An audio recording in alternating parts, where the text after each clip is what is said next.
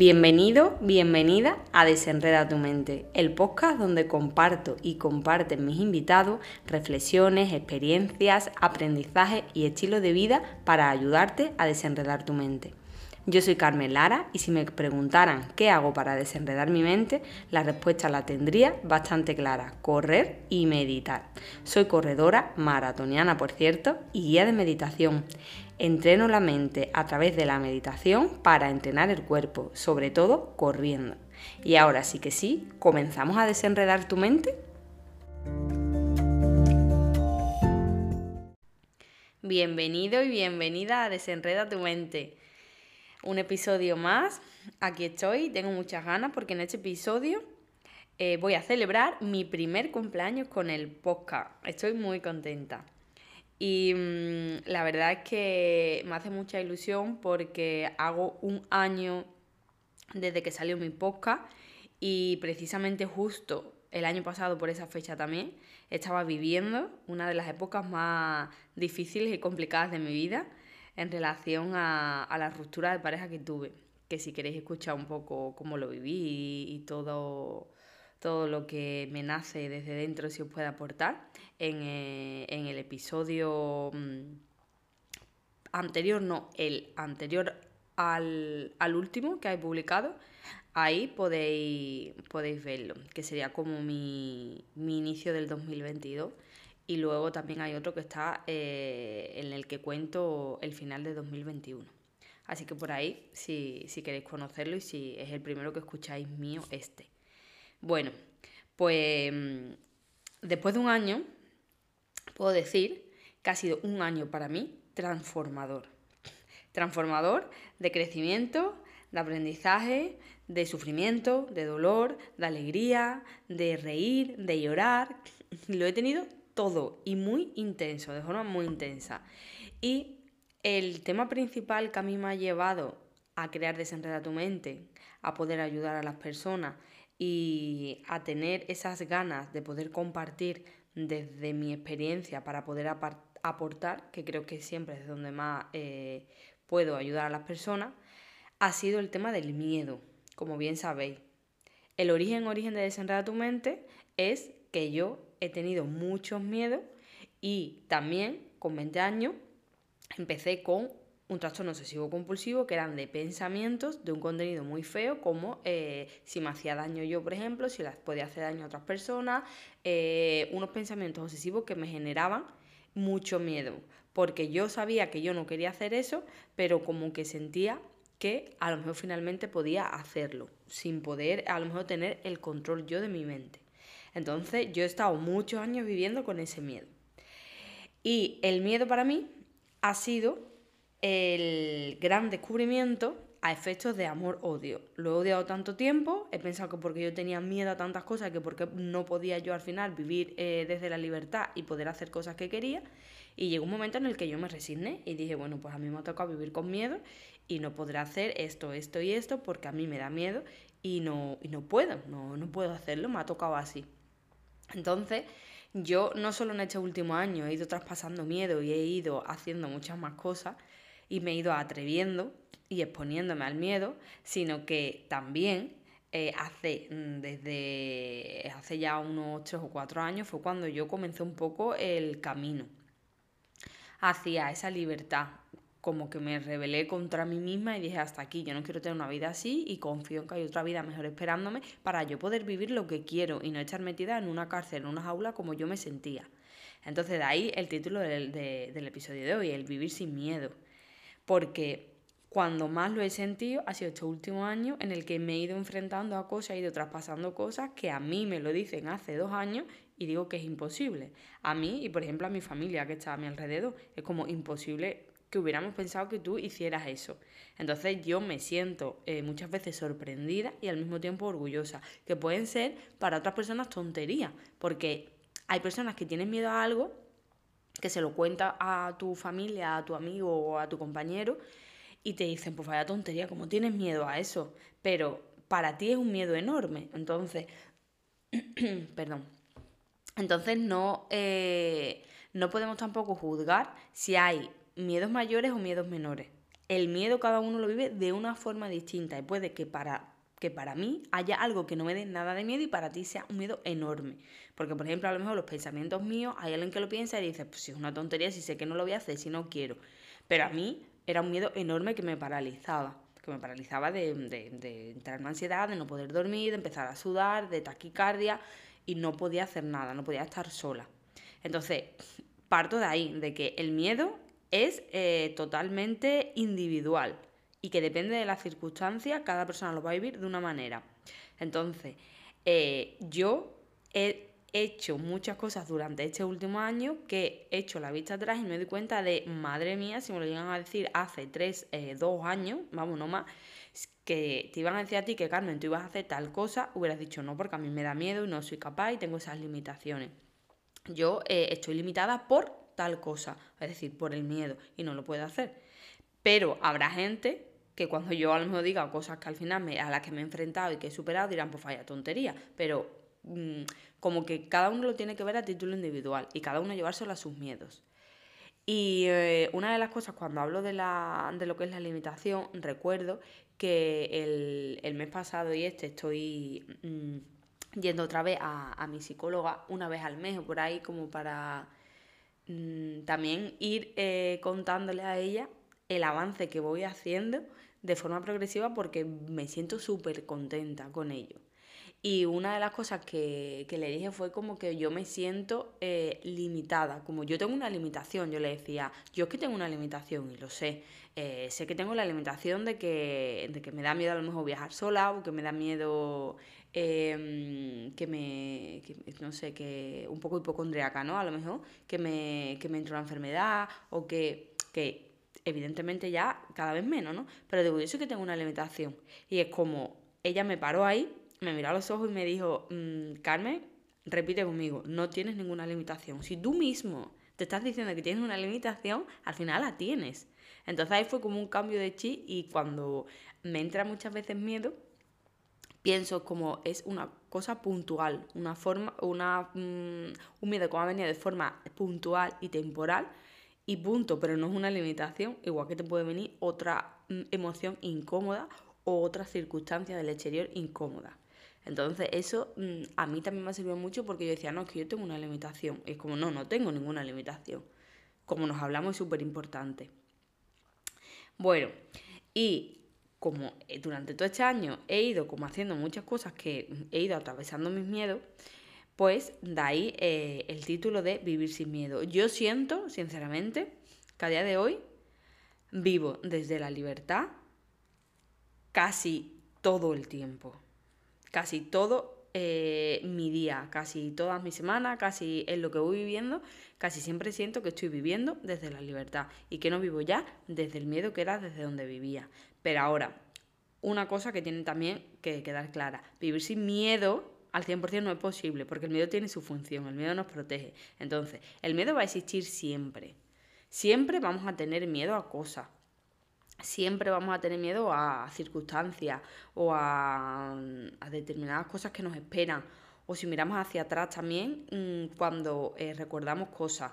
Porque el miedo surge porque estamos acordándonos de algo a lo mejor del pasado que no queremos que, se reviva o bien porque nos estamos anticipando al futuro, porque nos da miedo a que llegue algo. Entonces, mm, lo que es eh, decir yo vivo sin miedo, no tengo miedo a nada, quiero vivir sin miedo, yo, desde mi experiencia, no es posible. Lo que es posible es cada vez ir haciendo más cosas y exponiéndote a ese miedo y que cada vez ese miedo sea más chico más pequeñito, más pequeñito, más pequeñito. Porque cada vez que viene es un miedo muy grande, tú tienes tus herramientas, tus técnicas y tus recursos para poder gestionar ese miedo y entonces no te da esa sacudida tan fuerte, como yo digo, esa sacudida tanto a nivel físico como a nivel mental. Porque cuando vienen ya es como, vale, sí, has venido, hola. Y en relación a esto, mm, por cierto, he de decir que yo tenía un guion para este podcast y lo he perdido. Estoy, eh, me he apuntado dos o tres notas y allá voy. Creo mucho en las señales y así lo he decidido.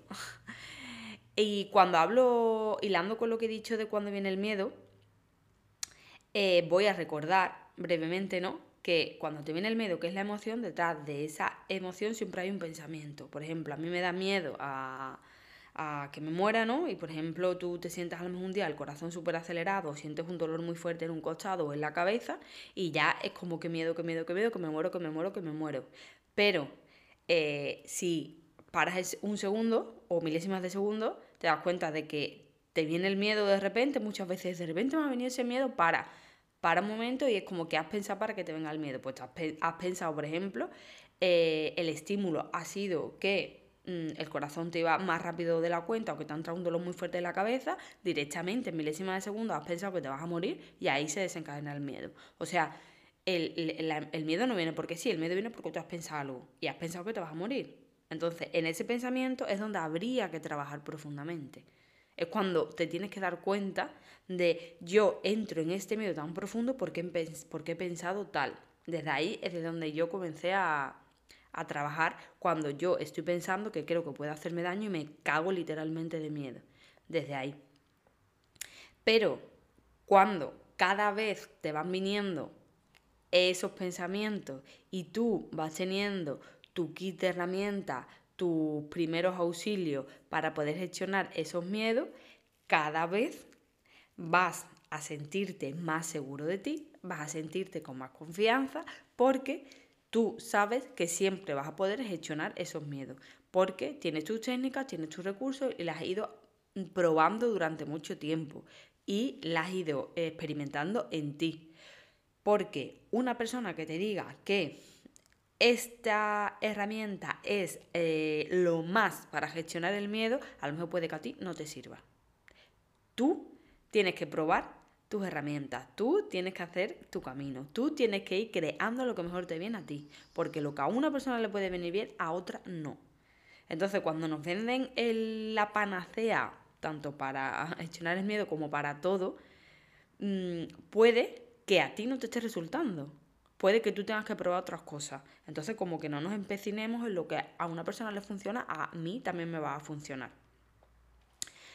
Cuando eh, hablamos de esa emoción que se desencadena, ¿no? Se desencadena el miedo porque he llegado a un pensamiento, aquí eh, cada vez que vienen esos pensamientos, el miedo se desencadena y puede ser que tú tengas un miedo muy fuerte con uno y luego con otro pensamiento, o sea, un miedo medio o luego sea un miedo mínimo.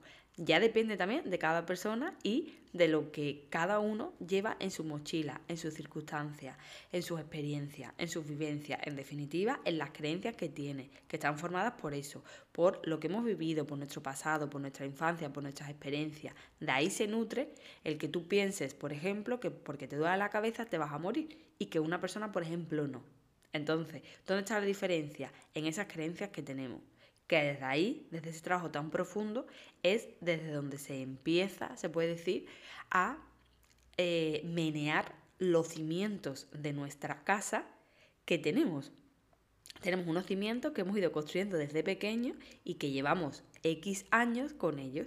De un día para otro no podemos derribar esos cimientos. Hay que haciéndolo de forma progresiva.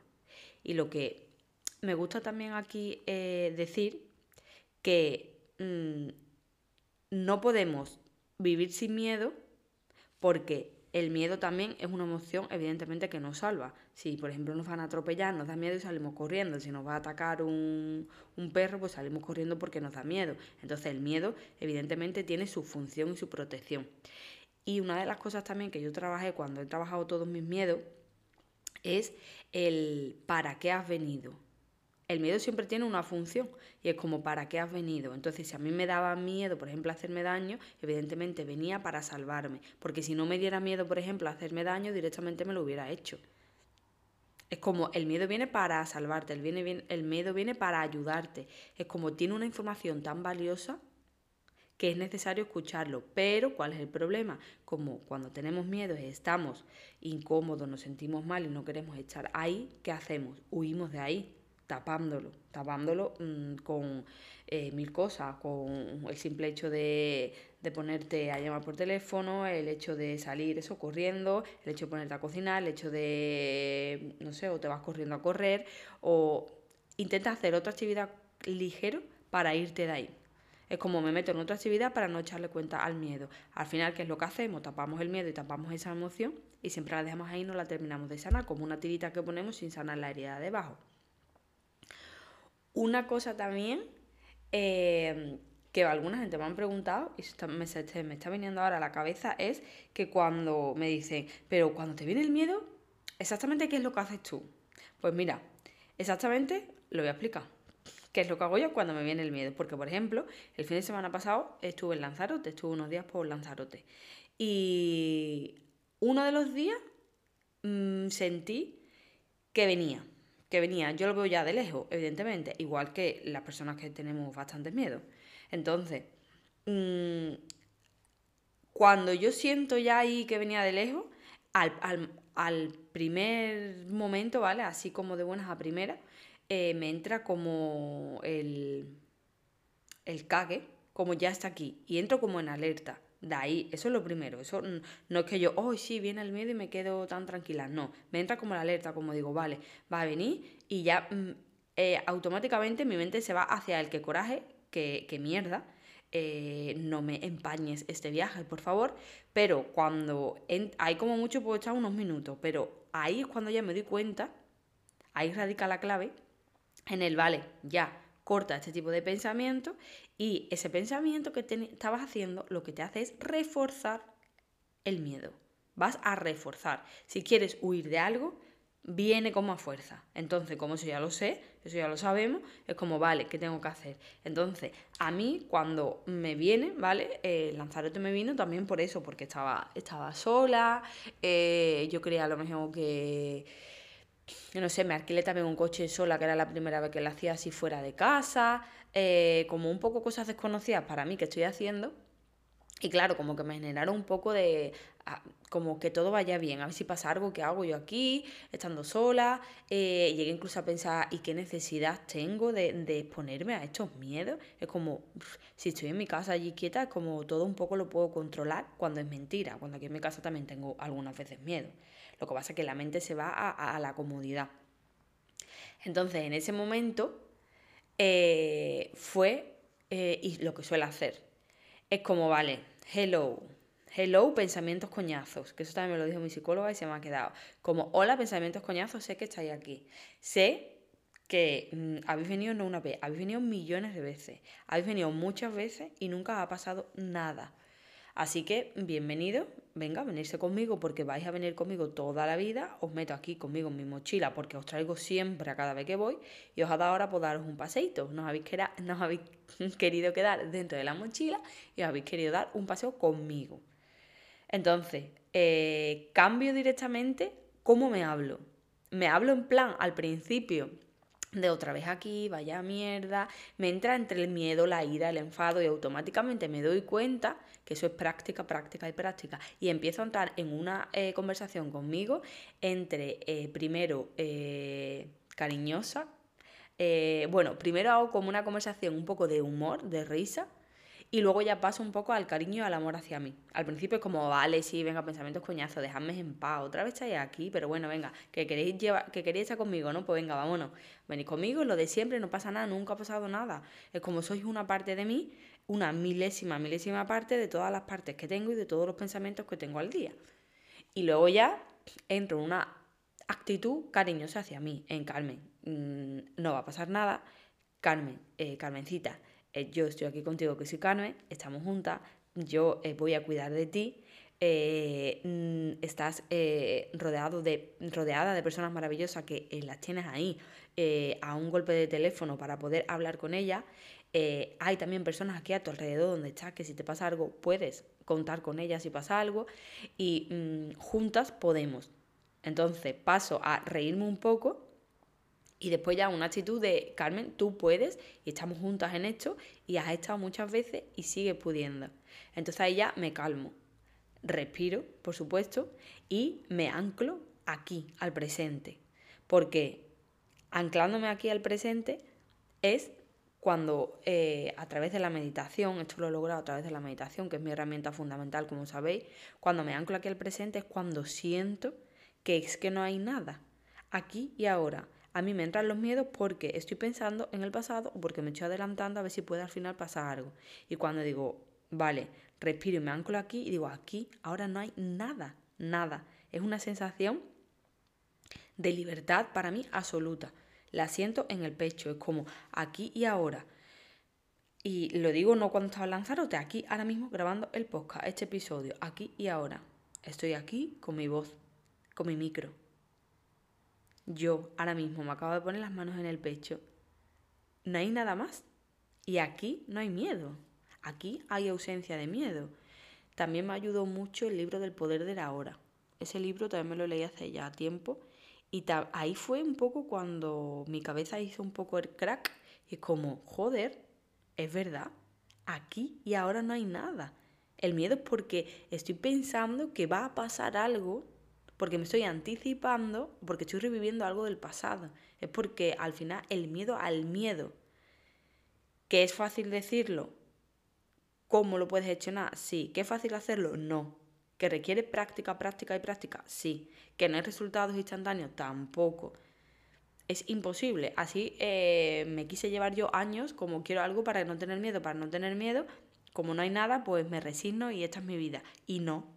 Hay una vida mejor, hay una vida que puedes al final gestionar tú y que tú puedes ser el dueño de tu vida y empezar a hacer cosas exponiéndote a esos miedos, pero no hay fórmulas mágicas hay que hacerlo una vez, otra vez, otra vez. Hay momentos que, vas a ver que avanzas mucho, hay momentos que vas a retroceder. Cuando te retrocedes otra vez, como no te enfades, no te enfades. Te permito que te enfades cinco minutos, como yo también me enfado, pero luego como vale, otra vez empezamos y otra vez.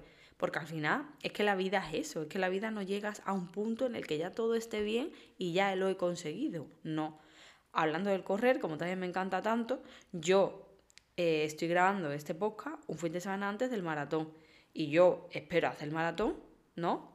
Pero yo ya cuando haga el maratón no significa que yo ya siempre voy a estar en forma para poder correr un maratón. No. Si yo después quiero volver a correr otra vez un maratón, evidentemente tengo otra vez que volver a ponerme en forma. Pues la mente es igual. Hay que ponerla en forma y hay que seguir manteniendo esa forma. Habrá veces, y yo también he tenido veces y épocas en los que no he echado cuenta no he estado pendiente o de meditar, no he estado, em, podríamos decir, mirando hacia adentro y cuidándome. Mm, igual que a lo mejor hay temporadas en las que no te cuidas a nivel físico. Y en esas temporadas ves que retrocedes, pero es como, vale, comienzo de nuevo. Siempre tienes la oportunidad de comenzar cada día, cada minuto, cada segundo de nuevo. Y no es como, como ya no lo he hecho, me quedo ahí. No, como, como ya he abandonado, ya mm, me quedo ahí. Como yo tengo miedo y eh, he intentado una semana ponerme a ello y no lo he conseguido, ya fuera. No. Al final son excusas que te pones y justificaciones que te pones para no conseguirlo. Pero porque en el fondo sabes que hace falta mucho tiempo, mucha energía. Hace falta focalizar tiempo y energía en querer cuidarnos, tanto física como emocionalmente. Si no estás dispuesta a invertir tiempo y energía en cuidarte, sigue como estás, sigue con los miedos. Es que es, que es un trabajo, es que eh, hay gente a mi alrededor que me lo dice y que cómo lo, eso, cómo lo he ido creciendo, como por ejemplo eh, hay una amiga que también me dice que tengo muy, a lo mejor muy desarrollada la intuición. Yo antes tampoco la tenía y yo creo que también es por meditar y por mirar mucho hacia adentro, hacia mi corazón, hacia mi verdad. Es como baja de la cabeza hacia el corazón. Eso también me lo he ido escuchando mucho a través de la meditación, a través de la escritura, a través de hacerte preguntas. Porque normalmente en nuestro día a día, ¿cuántas veces nos preguntamos cómo estoy? ¿Qué quiero? ¿Estoy donde quiero estar? ¿Cómo me siento con lo que hago cada día? Mm, llego al final del día mm, agotado, agotada, mm, hastiada, me levanto con energía me levanto con ganas de vivir mi día a día. Muchas veces estamos metidos en esa rueda en la que ni siquiera nos da tiempo a preguntarnos. Con esas simples preguntas puedes saber si estás bien y si no estás bien, muévete. ¿Que es fácil? No, pero creo que merece la pena el moverte a pesar de que no sea fácil, a que pasen los años y veas que no te has movido y que no has intentado por lo menos lo que quería. Y es en realidad, no es cuestión de yo puedo con todo, yo quiero esto y vamos, no, porque también tenemos que saber cada uno hasta, dónde. Pero para mí la cuestión de este 2022, eh, bueno, la cuestión, lo que tengo como mantra es prueba. Carmen, prueba y puede que sí y puede que no. Y si es que no, pues aquí va y después gloria. Vuelves a probar otra cosa o te vuelves donde estaba. Es como prueba, prueba, haz algo distinto. Si donde estás hay algo que te incomoda, aunque, aunque no, no tienen por qué ser grandes problemas, ni, ni que te levantes eh, desesperado o llorando, sino que sientas algo dentro de ti que no cuadra. Y si puedes cambiar algo, lo que está en tu mano que puedas cambiar, pruébalo, cámbialo y pruébalo. Y una vez que lo pruebes, como pues sí o pues no. Pero no quedarse ahí. Y en relación a esto, que, que, uno, ¿no? Con el tema de todos los miedos, es igual. Yo tengo este miedo. Y es como, ¿qué, qué puedo hacer yo para eh, gestionar este miedo y poder vivir de una forma más libre? ¿Qué está en mi mano? Y todo lo que esté en tu mano, hazlo y muévete. Yo tenía miedos miles. Yo tenía miedo eso, a, a estar sola. Yo tenía miedo a conducir. Yo tenía miedo a... Mm, a, correr. ¿A correr por qué? Porque a mí me daba mucho miedo las enfermedades. Es el colmo de que tenga yo una hermana médico también, ¿vale? Yo creo que me viene de ahí. Escuchar tantas enfermedades desde que ella empezó a estudiar. Yo, cada vez que ella estudiaba una enfermedad, a mí me entraba. Llegó un momento en el que ya era como. Porque mi madre fue enfermera. Y claro, hablaban muchas veces de enfermedades. Y fue un momento ya en el que dije, cuando yo esté delante no se habla. Porque es que hablaban de algo, de algo que había estudiado, y a mí me entraba por la noche. Yo me metía en la cama y yo ya lo tenía, literal, como es la mente. Entonces, yo creo que el, la época ¿no? que, tu, que estuve teniendo mucho miedo a las enfermedades, bueno, me daban infarto todos los días. Mi madre que me escucha, mamá, un besito lo sabrás también. Era todos los días a mí me daba un infarto. Y, y a raíz de que eso, de que fui un poco hipocondriaca, ¿no? Un poco mucho, eh, miedo a correr también me daba. Y todavía hay momentos en los que me acuerdo. ¿Por qué? Porque cuando empiezo a correr y hago una media maratón, un maratón, hago bastantes kilómetros, no toca un esfuerzo, ¿no? Con el corazón, siempre, vamos, siempre, antes siempre pensaba que me daba un infarto y me quedaba ahí. Era como a mí me da un infarto y me quedo aquí. Imposible que mi corazón resista eso. Y cuando muchas veces me han dicho, madre mía, hace 42 kilómetros, un maratón, y yo siempre pienso, no, para mí hace 42 kilómetros no es, para mí el esfuerzo es y la gestión de la mente. Porque al final, si estás preparado, tú pones un pie detrás de otro y vas y lo vas haciendo, salvo que pase algo. Pero el yo gestionar mi mente durante 42 kilómetros cuando lo hice en 2018, pensando que yo eh, me iba a morir, era como, yo creo que me voy a morir, yo creo que me voy a morir. Y era como, no, venga, vuelve, vuelve. Y por eso este año tengo también tantas ganas de hacerlo, entre otras muchas cosas, porque tengo muchas promesas pero porque como he sentido ya ese cambio y esa libertad dentro de mí, lo voy a disfrutar mucho más, mucho más. Y al final, mmm, todo es cuestión de ir exponiéndose a los miedos, siempre y cuando, ¿vale? A ti te gustaría hacer algo. Yo no digo, por ejemplo, uy, a mí me da miedo tirarme en parapente, pero es que además no me llaman nada, no tengo ganas de, de ese deporte, quiero hacer otros muchos más. Pues muy bien, aquí para y después gloria.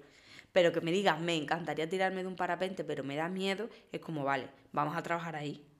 Trabajemos ahí. A mí me, a mí me encantaba y soñaba con la idea de poder hacer un maratón, pero me daba miedo, pero lo hice, porque empiezas a trabajar en eso y te vas exponiendo. Y una vez que te vas exponiendo a tus miedos de forma progresiva, un poquito, un poquito, un poquito, la intensidad del miedo se va desvaneciendo, cada vez un poquito menos, cada vez un poquito menos, cada vez un poquito menos, y al final se, se podríamos decir como que se disipa, pero eh, es, yo en mi, desde mi experiencia, ¿eh?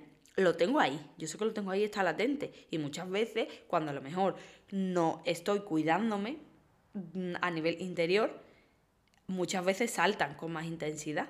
Y luego cuando a lo mejor te coge épocas en las que eso, en las que no estás bien, o las que estás pasando una época em, difícil, una época incómoda, en las que estás más cansada, en las que tienes estrés, ahí acechan pero vuelves otra vez hacia adentro y otra vez a, ti. Entonces, mm, para mí la edad fundamental es vivir sin miedo. Vivir sin miedo del todo lo que es sin miedo, sin miedo, no. Ahora, vivir gestionando tus miedos y sentirte libre, sí es posible. Yo lo he vivido. Y de tener miedo a, millones de cosas, a millones de cosas. Yo recuerdo que pasaba un avión por encima de mi casa y yo decía, el avión cae en mi casa. Y me entraba, vamos, el corazón se me pondría a 200, como se estrella, se estrella, se estrella, se estrella el avión. Luego, eh, miedo también a que a mi hermana le pasara algo con el coche, lo tenía muchísimo. Yo creía que mi hermana, cuando se sacó el canal a los 18 años, se estrellaba por ahí y mi hermana no volvía a casa. Literal, también. Entonces era. Mm, y yo me recuerdo, mi hermana salí yo quedarme por la noche sin dormir toda la noche. Yo, que soy la pequeña, me quedaba sin dormir esperando que mi hermana llegara. Miedos, muchos. Eh, gestionados por mí, muchísimos también. Viviendo, eh, sintiéndome libre, mm, al 99%. Así me siento. ¿Sé que van a venir durante toda mi vida? Pues claro que van a venir. Y aparecerán nuevos, seguro, en distintas épocas, depende de cómo vaya. Pero confío en mí y confío en que puedo gestionarlo, en que mm, la clave radica en que depende de mí que yo quiera vivir sin miedo. Eso es lo que he llegado a comprender. He llegado también a comprender y a, y a integrar también durante este año que puede pasar lo que pase fuera también, que puedes tener eso, que puedes tener muchos miedos, pero que depende de mí. Y lo que depende de ti es tanto que muchas veces no lo vemos. Creemos que lo que depende al final de nuestras vidas es solo lo que nos viene dado de fuera. Pero hay tanto que depende que puedas hacer tú y que puedas hacer yo, que es una barbaridad. Dependía de mí el quedarme a lo mejor eh, sentada triste meses y meses cuando tuve, por ejemplo, la ruptura con mi pareja. Pero yo me levantaba por las mañanas y decía, pero es que hay otra opción. La opción es que yo me puedo permitir estar triste y llorar, pero al mismo tiempo puedo hacer cosas que me ilusionen. El qué, qué depende de mí, qué me gusta. Y algunas veces lo hacía hasta sin ganas, pero porque sabía que eran cosas que me gustaban. Y con el miedo igual, yo quiero viajar sola y me gustaría viajar sola y me da miedo. Vale, no me voy a ir de repente a a la India sola, ¿no? pero vas haciendo de forma progresiva esa exposición. Y al final te vas dando cuenta que, puede y que te sientes súper contenta y te sientes súper orgullosa de, cómo lo hace y cómo lo gestiona. Así que este era el tema de mi primer cumpleaños del podcast, porque me siento súper contenta después de un año de, a nivel interior y también eh, os quiero dar las gracias a las personas que me escucháis y a la, durante este año que mi podcast evidentemente no tiene una repercusión enorme, pero estoy muy contenta porque es que es lo que más disfruto de Desenreda tu mente, ponerme en el micro y poder contar todo lo que yo he ido viviendo por si alguien puede ayudar. Y, y gracias a esas personas también que me escribís por correo, que me habéis escrito, o que me habéis escrito por Instagram, o que me escribís por el móvil porque tenéis mi móvil me hacéis un WhatsApp diciéndome que hay un episodio tal que os ha encantado, que os ha ayudado, que os sentís identificado mm, o identificada con, mm, con esas cosas que me decís, esos mínimas, mm, esas palabras y esas eh, pocas personas que me hayan hablado o muchas, eh, me siento súper agradecida, estoy súper contenta. Y quería deciros por aquí, ya para finalizar, que estoy ahora mismo eh, iniciando un nuevo proyecto, que ya os contaré, no tiene que ver con Desenreda tu mente, es otro tipo de proyecto. Y con Desenreda tu mente, pues el podcast no lo voy a abandonar porque es que me encanta y lo disfruto. Entonces no sé si podré eh, todas las semanas tener episodios, pero, pero voy a continuar seguro. Si no cada semana, pues cada dos semanas o cuando así vaya pudiendo. Pero mm, de la parte de desenredar tu mente, a mí lo que, lo que más disfruto es poniéndome aquí en el micro y contando un poco mis experiencias y lo que, y lo que voy viviendo. El siguiente quiero contaros un poco la, eh, más en profundidad el viaje a, a, Lanzarote. Me apetece. Nunca había estado en Lanzarote, así que me apetece contar. Bueno, pues mil gracias por estar ahí, por continuar y muchas gracias por, tu presencia y aquí estoy para lo que necesites. Un abrazo.